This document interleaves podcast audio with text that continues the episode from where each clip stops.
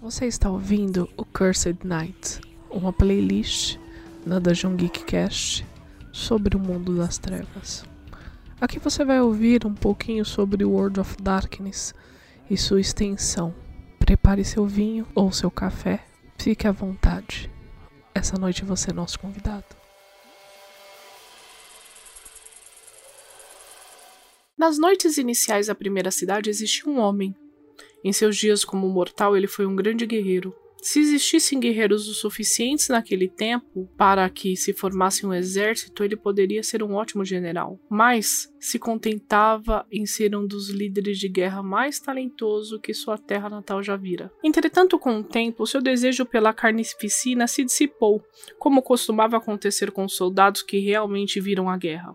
Ele dedicou-se aos estudos e também superou a todos nisso, aprendendo a escrever, a falar a língua dos mortos, e com o tempo seu renome se espalhou, o suficiente para atrair a atenção dos filhos de Caim, que decidiu preservar a alma do homem por toda a eternidade. O guerreiro que se tornou estudioso vagou durante um tempo sob o véu da noite, talvez um mês, talvez séculos. Por fim, procurou a companhia da sua própria espécie e montou um refúgio na segunda cidade mas nunca se estabeleceu no lugar. Com o passar dos anos, concedeu o sangue a vários artesãos e acadêmicos cujas habilidades e conhecimentos ele admirava, e sua raça prosperou em silêncio. Quando seus irmãos e sua irmã e seus primos discutiam, esse Cainita sempre permanecia neutro. Ele já havia visto a face da guerra e conhecia a estupidez de se derramar um sangue em nome do orgulho. Não importava quem oferecia aliança, sua resposta era sempre a mesma: não essa noite.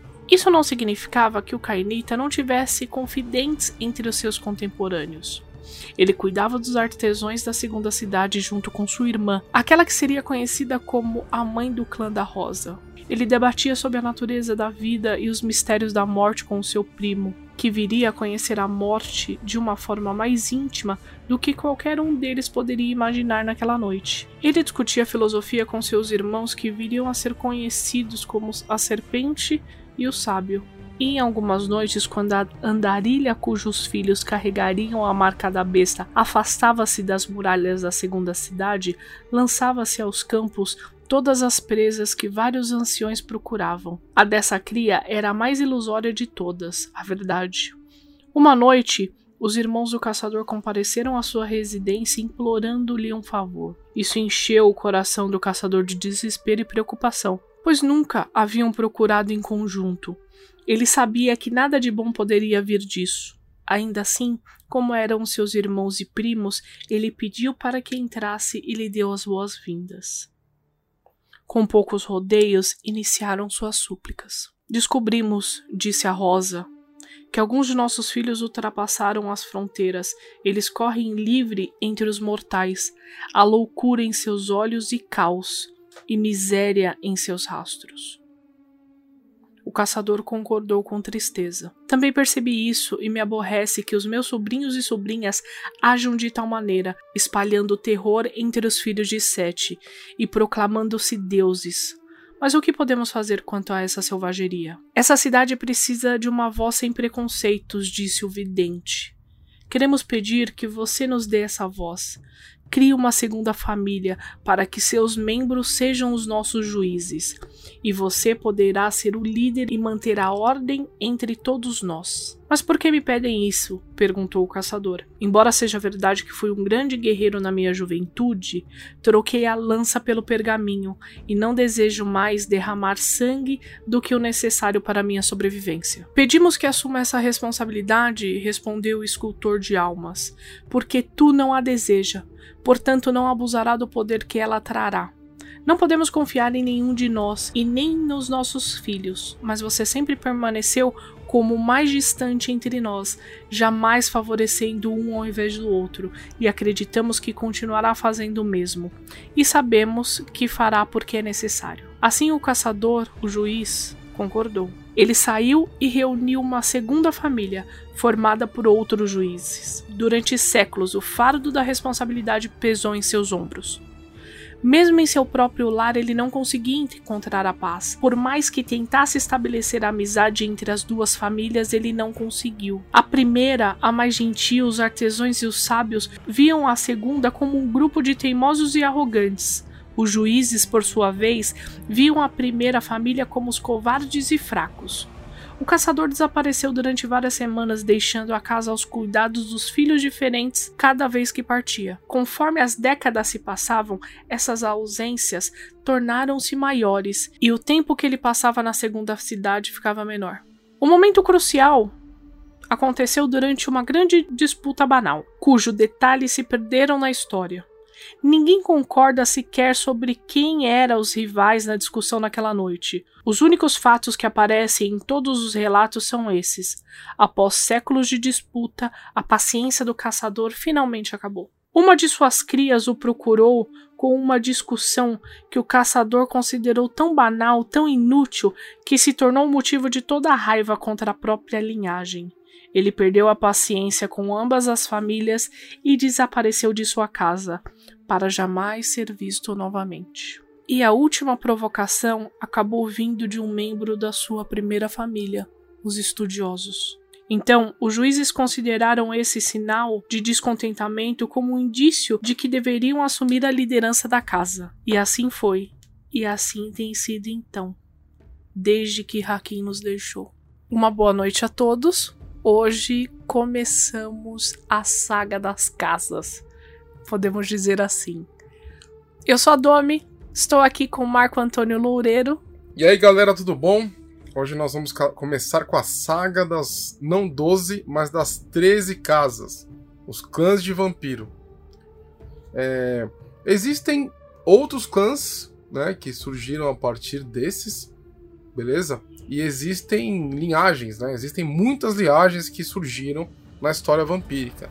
Mas nesses próximos episódios nós vamos falar sobre os clãs, tá? Então, segue a gente.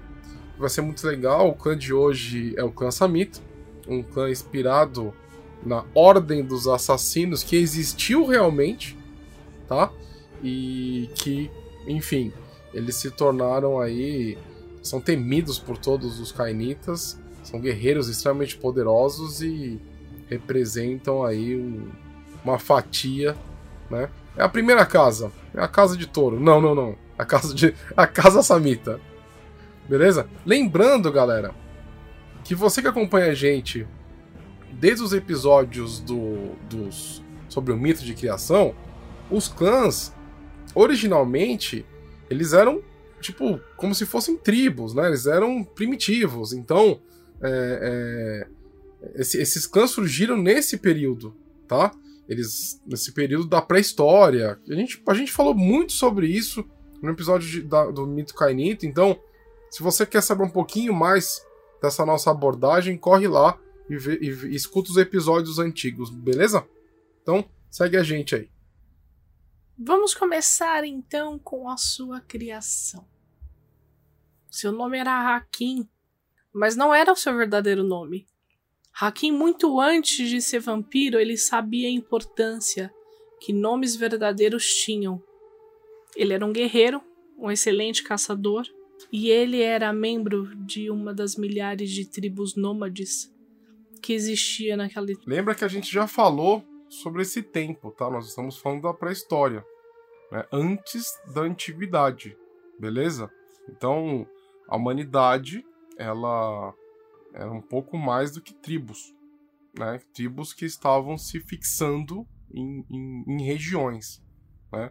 Claro que assim existem diversos pormenores quando a gente vai estudar história, tá? Muitos, muitos detalhes. Mas a ideia aqui é que a gente faça uma leve contextualização para vocês imaginarem como que eram esses tempos, tá? Então, é por isso que a gente fala sobre tribos e tudo mais, tá bom? Hakim, quando mortal, era extremamente habilidoso, extremamente incrível. E ele largou a guerra para se tornar um estudioso. Muitos estudos apontam Hakim foi irmão de Arikel, aquela que fundou o clã Toreador. A gente tem que lembrar sempre, galera, que os antediluvianos né, era, era uma cidade só. Então, tanto a primeira quanto a segunda cidade, depois do dilúvio, né? Eles eram é uma cidade, uma região em torno de uma cidade. Então, muitos deles é, deve, de, deveriam ser realmente parentes, né? Então, é, é, normal que. Mas será que ele não fala que parente de Ariquel por parte de abraço? Será que Ariquel. Não. Porque Ariquel é a terceira geração. Sim. Ela foi abraçada por um. pro Zilá um... ou o. Irade, Zilá. E Enoque. Isso, um deles.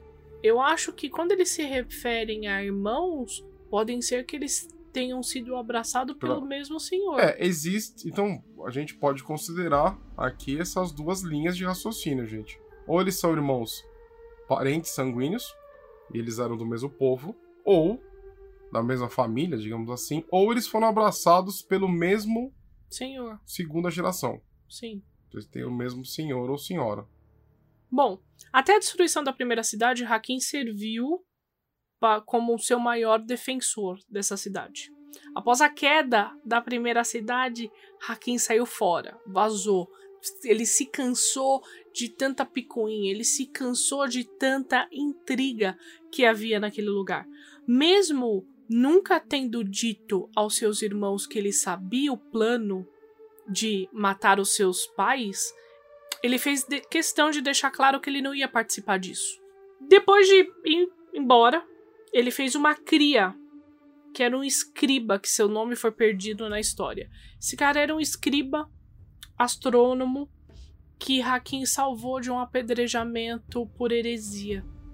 E desde então os dois vagaram. Quando Hakim soube da segunda cidade, suas muralhas já tinham séculos de existência. Ele observou seus irmãos de longe durante séculos antes de pedir para entrar. Uma noite, ele apareceu no portão pedindo para entrar e com dezena, uma dezena de seguidores. Seu irmão Malcave foi o primeiro a receber. E Malcave foi tão rápido em oferecer hospitalidade e oferecer um lar que nem a terceira geração sabia que Hakim tinha voltado. Quando a terceira geração ficou sabendo disso, já era tarde demais. Eles tiveram que aceitar Hakim para a lei ser feita Existe toda uma construção aqui de mostrar que o fundador do clã Samita ele estava parte dessas intrigas, né? Nós temos, nós já falamos sobre isso, né? E a primeira cidade e a segunda cidade elas estavam condenadas, né? Pela maldição de Uriel. Então, os vampiros eles se destruiriam, eles iam destruir os pais e por aí vai, né? Então, quando o Hakim volta, ele é uma pessoa neutra, né? É uma pessoa fora dessas dessa disputa de poder, né? Então a gente tem no clã Samita essa construção narrativa mostrando que o clã não faz parte disso, né? Exatamente. E logo quando ele chegou, ele já deixou de cara explicado que ele seria neutro fazendo com que alguns irmãos dele não gostassem da atitude, porque assim que ele chegou, as pessoas já queriam ele como aliado ali daquela disputa. Só que ele percebeu que o seu, sua prole poderia ser um, um ser peões nessa nesse jogo de xadrez. Então ele já declarou que seria neutro nessa situação. Uma coisa interessante também que ele fez com que não incitasse nenhuma ira da terceira geração contra a sua prole. É, e, e assim, se você pensar bem em intriga vampírica, você tem vários lados de uma disputa de poder.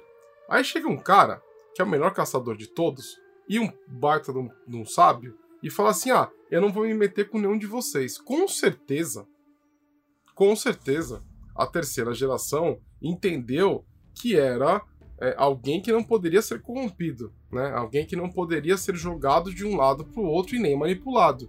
E isso gera um baita desconforto. Sim, porque imagina só, você tá ali no conflito com seus irmãos, chega um irmão seu e você fala: olha, ele agora ele vai estar tá do meu lado, vou puxar ele pro meu lado.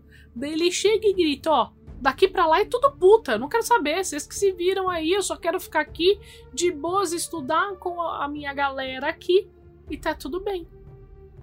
Daí o que acontece? Eles perceberam que Hakim não ia participar, só que não incitou nenhum, nenhuma ira. Por quê? Porque a partir do momento que Hakim toma o partido de alguém, o outro lado fica com raiva dessa situação. Exatamente. Lembrando aqui para vocês que a primeira cidade ela foi erguida antes do dilúvio, tá? Foi construída antes.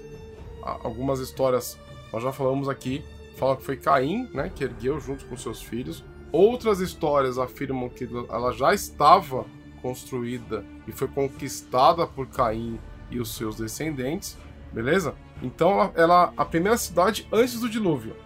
Ocorreu o dilúvio.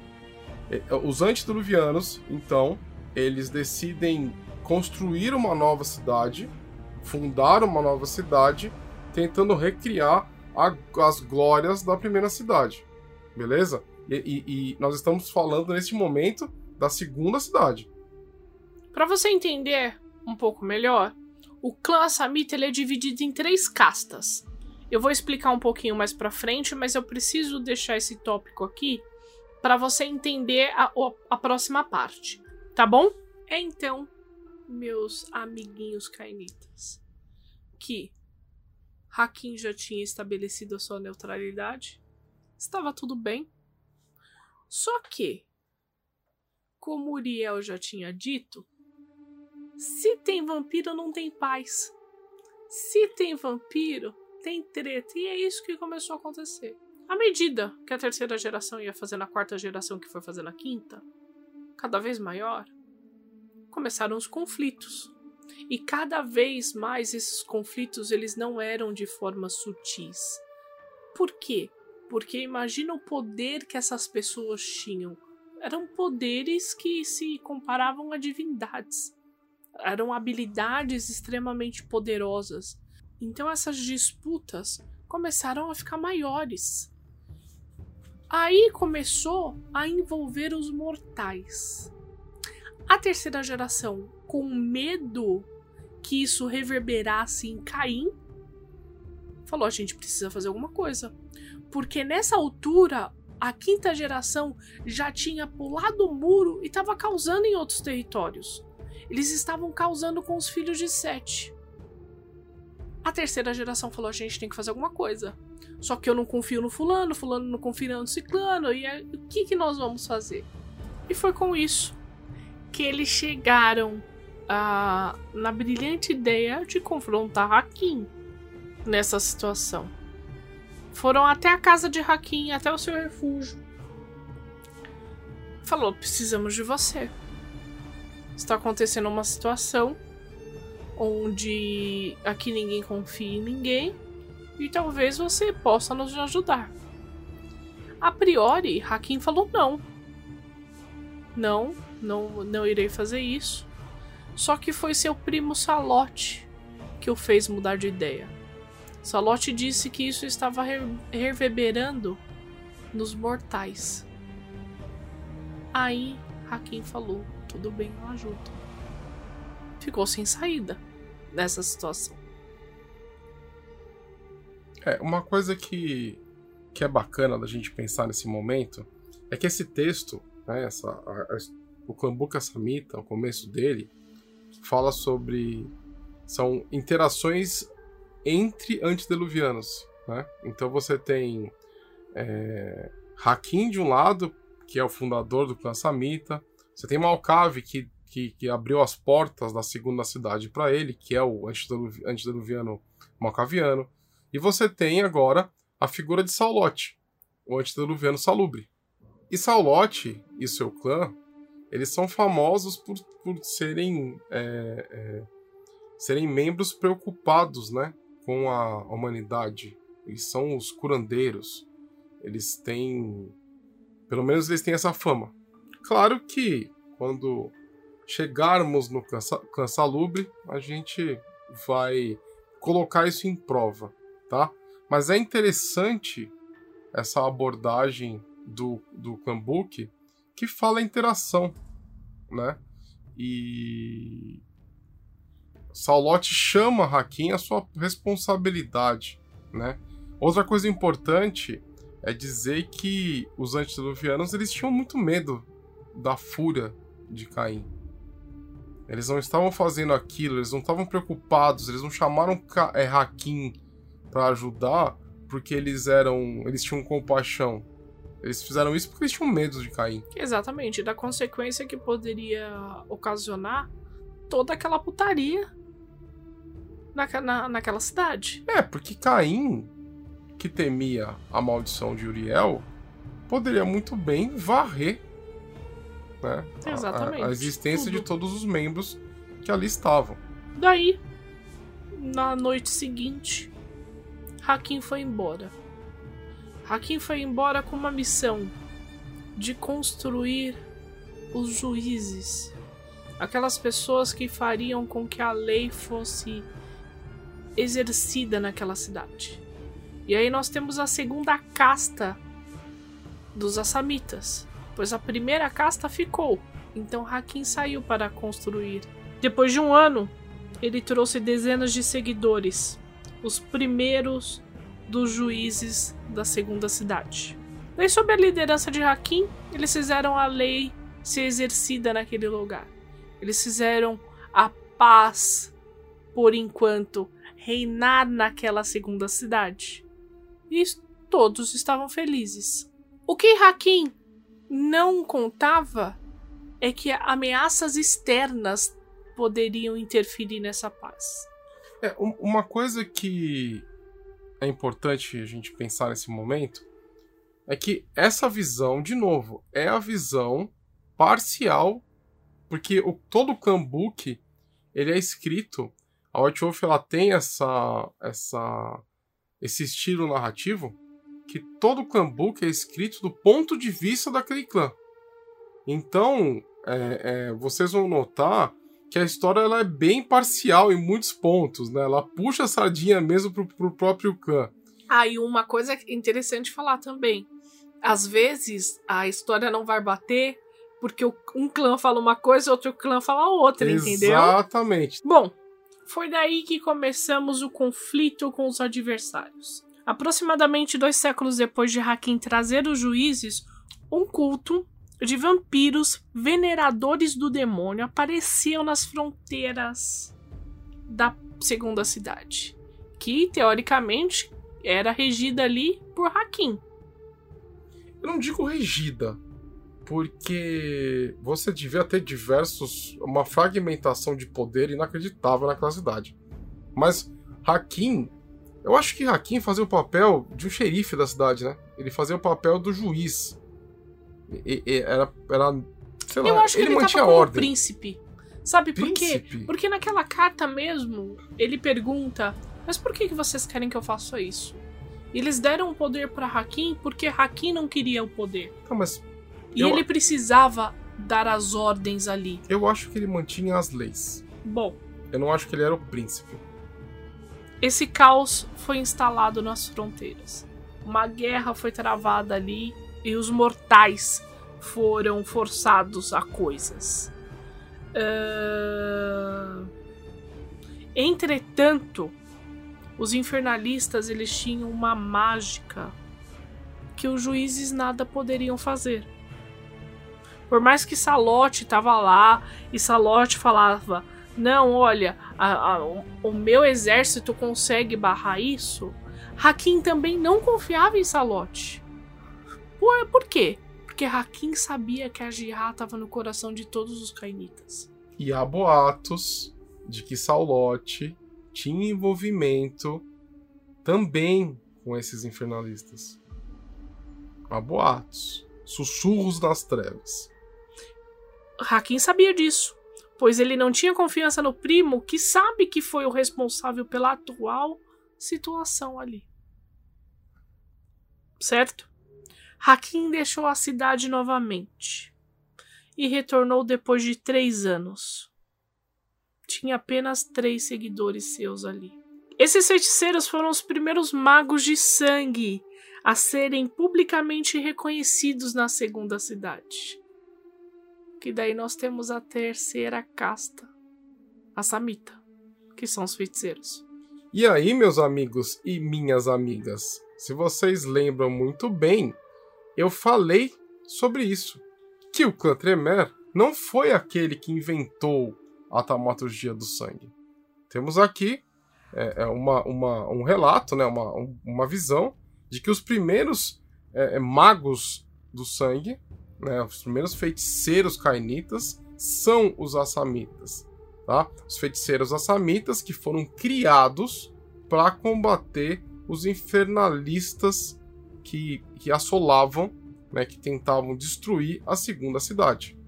Exatamente. A necessidade ali é, forçou com que o número de feiticeiros de Hakim se expandisse com rapidez para aquela situação ser contida.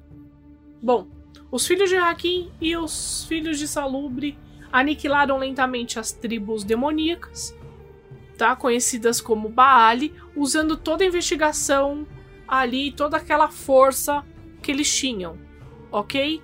Em um século, o último simpatizante Baali foi jogado às chamas purificadoras.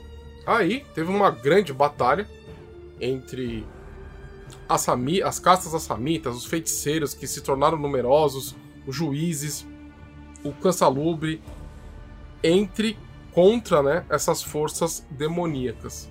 Até que eles foram todos aniquilados. Quer dizer, dizem que foram todos aniquilados.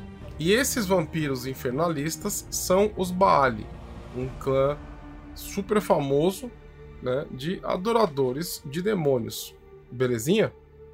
Então, é, depois dessa luta, né, de acordo com o clã Buk Samita, eles é, é, destruíram todos os infernalistas, o que nós sabemos que não é real. Muitos deles sobreviveram, né? Mas é o que eu falei, nós estamos é, diante de uma dialética, de, de, uma narrativa do clã. Então o clã se auto-intitulou vitorioso dessa batalha. E foi nessa época que três linhagens de Hakim se tornaram distintas. Nessa divergência, essa divergência continua até hoje.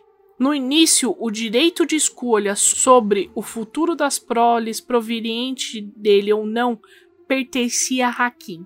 Aqueles que demonstravam aptidões intelectuais eram encorajados a se juntar à prole dos estudiosos. Aqueles com habilidades marciais recebiam um sutil, ou não tão sutil, empurrão para se associarem aos juízes.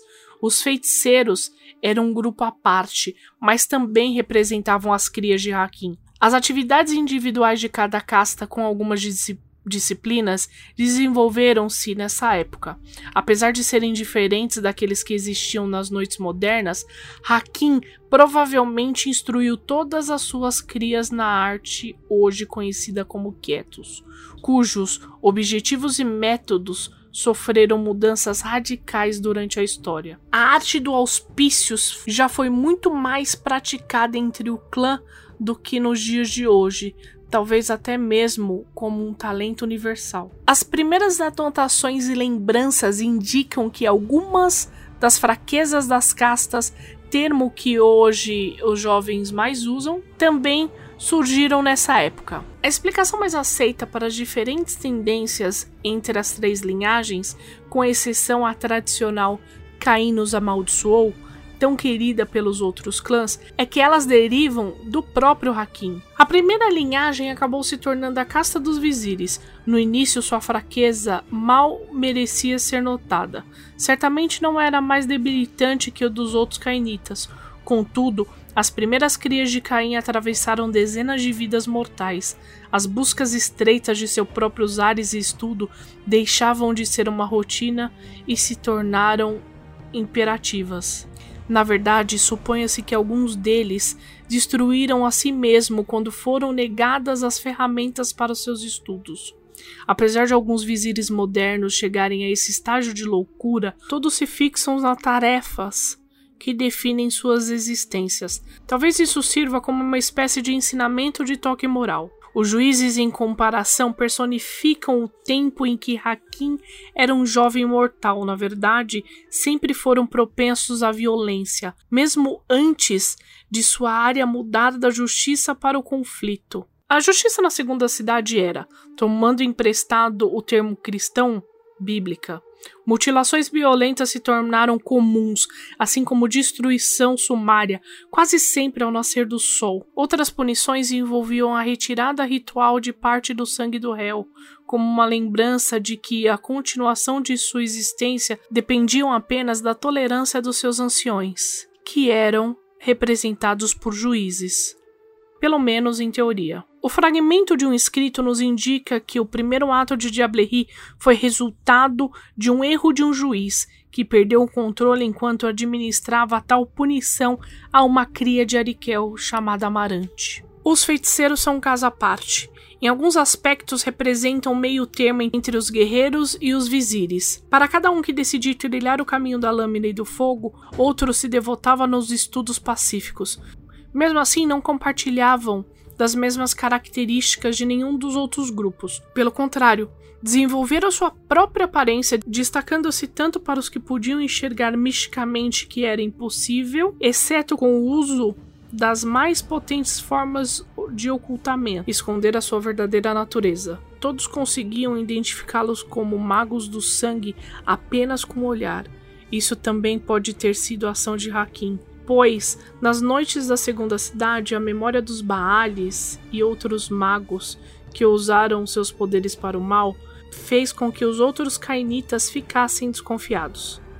Ao marcar seus magos de uma forma tão distinta, Hakim garantiu que todos soubessem quem era sua prole, marcando-lhes e fizeram com que os outros seguissem todos os seus passos.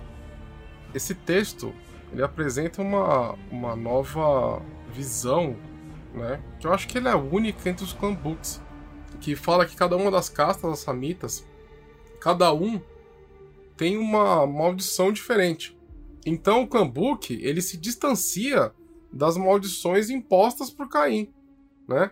É, só para colocar aqui um, um, breve resumo, inclusive fala sobre Quietos, né? Fala um pouco sobre as disciplinas do clã é, quietos ou quitos, né? É, todo clã tem suas disciplinas, né? Algumas delas elas são exclusivas do clã. O quietos ou quitos é a disciplina exclusiva do clã samita, beleza? Aí você tem a, a feitiçaria samita, né? a taumaturgia samita e por aí vai. É... E todo clã também tem uma maldição. E essa maldição foi imposta por Caim lá atrás, né? Quando ele punia os antediluvianos. Então, você, ele, ele puniu a terceira geração e os descendentes dela. Os vampiros são meio que duplamente amaldiçoados. Primeiro por serem descendentes de Caim e depois por serem descendentes da terceira geração e ganham as duas maldições, né? Mais de uma, né? Porque Caim recebeu um monte de maldições. Então, assim, é, é, eles oferecem aqui uma visão de que meio que Hakim os Assamitas, eles decidiram, é, é, eles são uma linhagem de vampiros à parte quase, né? E muitos acreditam que são mesmo, né? Eles, se eles têm maldições diferentes, cada casta tem um jeito diferente é, é, em relação às maldições, Caim não puniu os Assamitas, né? Não puniu o clã Assamita. Caim é, é o Hakim meio que escolheu o que ele queria, escolheu o destino dele, né? E isso, isso é muito, é muito marcante no Kambuki. Você tem a figura de Hakim e os seus descendentes como é, é, donos dos próprios destinos, né? Então é bem bacana isso daí. Bom, e falando sobre as fraquezas de cada casta. A fraqueza dos guerreiros é um vício por Vitai, uma aura maculada pela Diablerie, mesmo eles nunca tendo realmente realizado uma Diablerie. Ok? Suas auras mostram essa sede de sangue claramente. Isso por causa do erro que um dos juízes causou com a filha de Arikel. Os feiticeiros, a sua fraqueza vem da luxúria pelo poder mágico.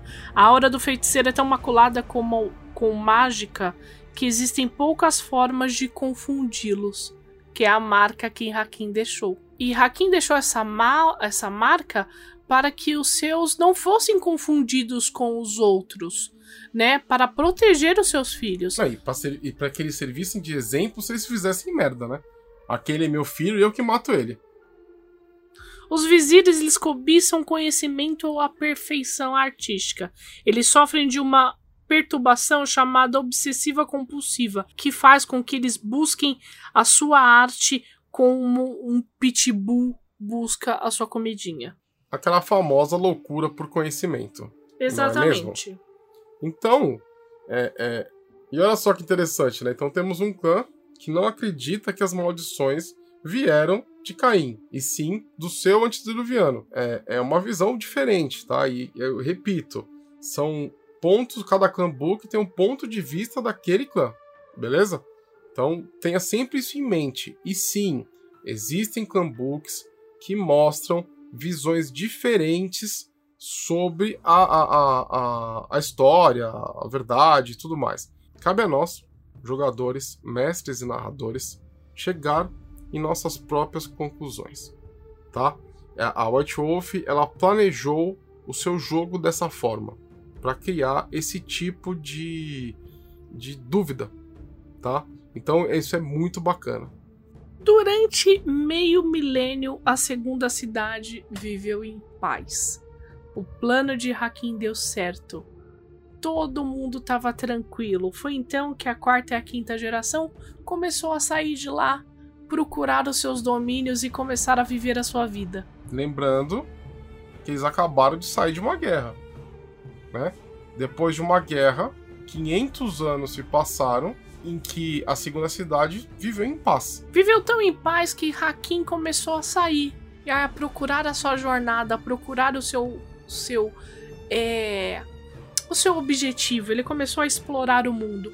E toda vez que Hakim saía, ele deixava um filho mais velho de sua prole para liderar, para cuidar das suas posses. Gradualmente, esse título se tornou uma posição de honra e o líder do legado de Hakim passou a ser chamado de ancião. Hakim permitiu que esse título permanecesse, simplesmente não dizendo nada contra a essa posição. Então, senhoras e senhores, crianças da minha bela noite, que a paz reinou na segunda cidade. E paramos por aqui. Fazendo aqui um recap sobre sobre o que a gente viu nesse episódio, galera. Primeiras noites, Hakim na primeira cidade antes do dilúvio, a segunda cidade depois do dilúvio, e é onde começa a história do Kambuk, tá? A gente começa a se aprofundar na história do, do Kambuk, foi na segunda cidade, quando Hakim descobre que ela existe, um sé séculos depois de que ela foi construída, né? Um século e meio, dois séculos, e observa, observa em silêncio, observa a distância, até que ele resolve se apresentar na segunda cidade. E é Malcave quem o recepciona, o antediluviano malcaviano, e coloca é, e traz o irmão para dentro e dá abrigo a ele. Quando os outros antediluvianos eles descobrem que Hakim está lá dentro, já é tarde demais. E eles têm que aceitá-lo de volta.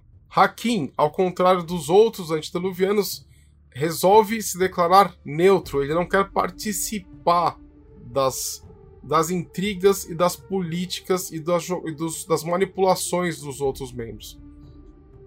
Os outros antediluvianos com medo da, das represálias de Caim pelo que eles estavam fazendo na segunda cidade, e com medo também de serem destruídos por suas crias, que é a maldição de Uriel, resolvem chamar Hakim e fazer uma proposta para que ele seja o juiz da cidade, para que ele crie uma linhagem de juízes e que essa linhagem ela ela possa cuidar das leis da segunda cidade. Aí nós estamos vendo a criação de duas castas. Hakim, quando chegou na segunda cidade, ele tinha uma, uma, um grupo, né, um secto de sábios, porque ele se tornou um sábio depois que ele abandonou o caminho da espada, o caminho da guerra. E, e com isso, ele teve que criar uma nova casta, uma casta de juízes, e esses juízes seriam conhecidos como guerreiros. Então você tinha os sábios, ele criou a linhagem dos guerreiros, e essa linhagem dos guerreiros tentou manter a ordem na segunda cidade. Só que essa ordem ela foi impedida por uma invasão, né, por um ataque de vampiros conhecidos como Baali, que eram adoradores de demônios. E houve uma grande guerra. E, as, e a magia desses infernalistas, elas eram muito poderosas. E elas não poderiam ser combatidas pelos guerreiros nem pelos sábios. E aí, nessa hora, Hakim resolve criar a terceira casta samita, que são os feiticeiros. Beleza? E com o poder dos feiticeiros, junto com juízes, junto com salubes e com os sábios, eles conseguiram destruir os, os, os Baali. E declaração do próprio clã, como eu falei, é tudo pela visão do ponto de vista do clã, eles declararam que destruíram todos os infernalistas, que nós sabemos que não é verdade. Depois dessa guerra, vivemos aqui na segunda cidade um período de 500 anos de paz, onde Hakim resolve cuidar dos próprios objetivos e viajar pelo mundo. E cada vez que ele viajava, ele deixava um descendente na cadeira de juiz da segunda cidade. E esse juiz passou a ser conhecido como ancião. E com o tempo, né, com o tempo, ancião se tornou é, um título do líder do clã, enquanto Hakim estava fora. Beleza? Então, só fazendo um resumão aí do, do episódio de hoje, galera. Acabou? Claro que não!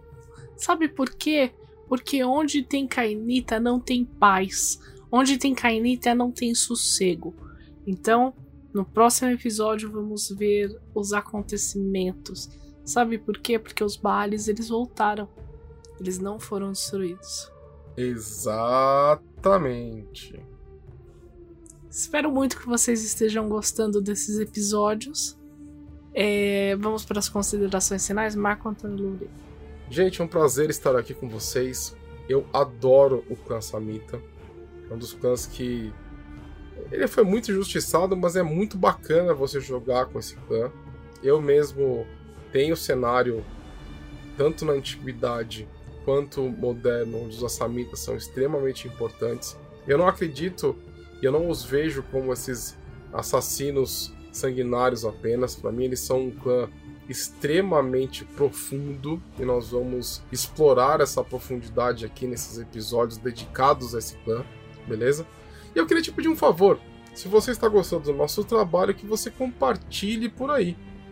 Você mostre pro vovô, não sei se será um bom mostrar pro vovô ou pra vovó, um episódio sobre um clã de assassinos, mas mostra pros seus amiguinhos, mostra para suas amiguinhas, mostra para todo mundo que gosta ou que pode gostar de RPG ou mais precisamente do mundo das trevas. Para quem não me conhece, meu nome é Marco Antônio Loureiro, eu sou autor e eu tenho um livro na Amazon chamado Devorador de Estrelas. Seria uma honra ter você como minha leitora ou como meu leitor. Além disso, me segue no Instagram, autor Loureiro, que você pode acompanhar as novidades. Eu gosto muito de world building, de escrever história, aventura, enfim. É por lá que você pode conversar comigo, inclusive. Belezinha? Então é isso, gente. E fiquem com Deus, com Hakim, com Caim, enfim. E não se esqueça, arroba DungeonGeek21. Isso no Facebook, no Instagram, no Grindr, no Tinder, na primeira cidade, na segunda cidade, na Terra de Nod mais próxima da sua casa. Não se esqueça também que todo segundo sábado temos evento de RPG onde você pode vir e jogar conosco. No mais, muito obrigado. Um grande beijo, um forte abraço e até a próxima. Beijo!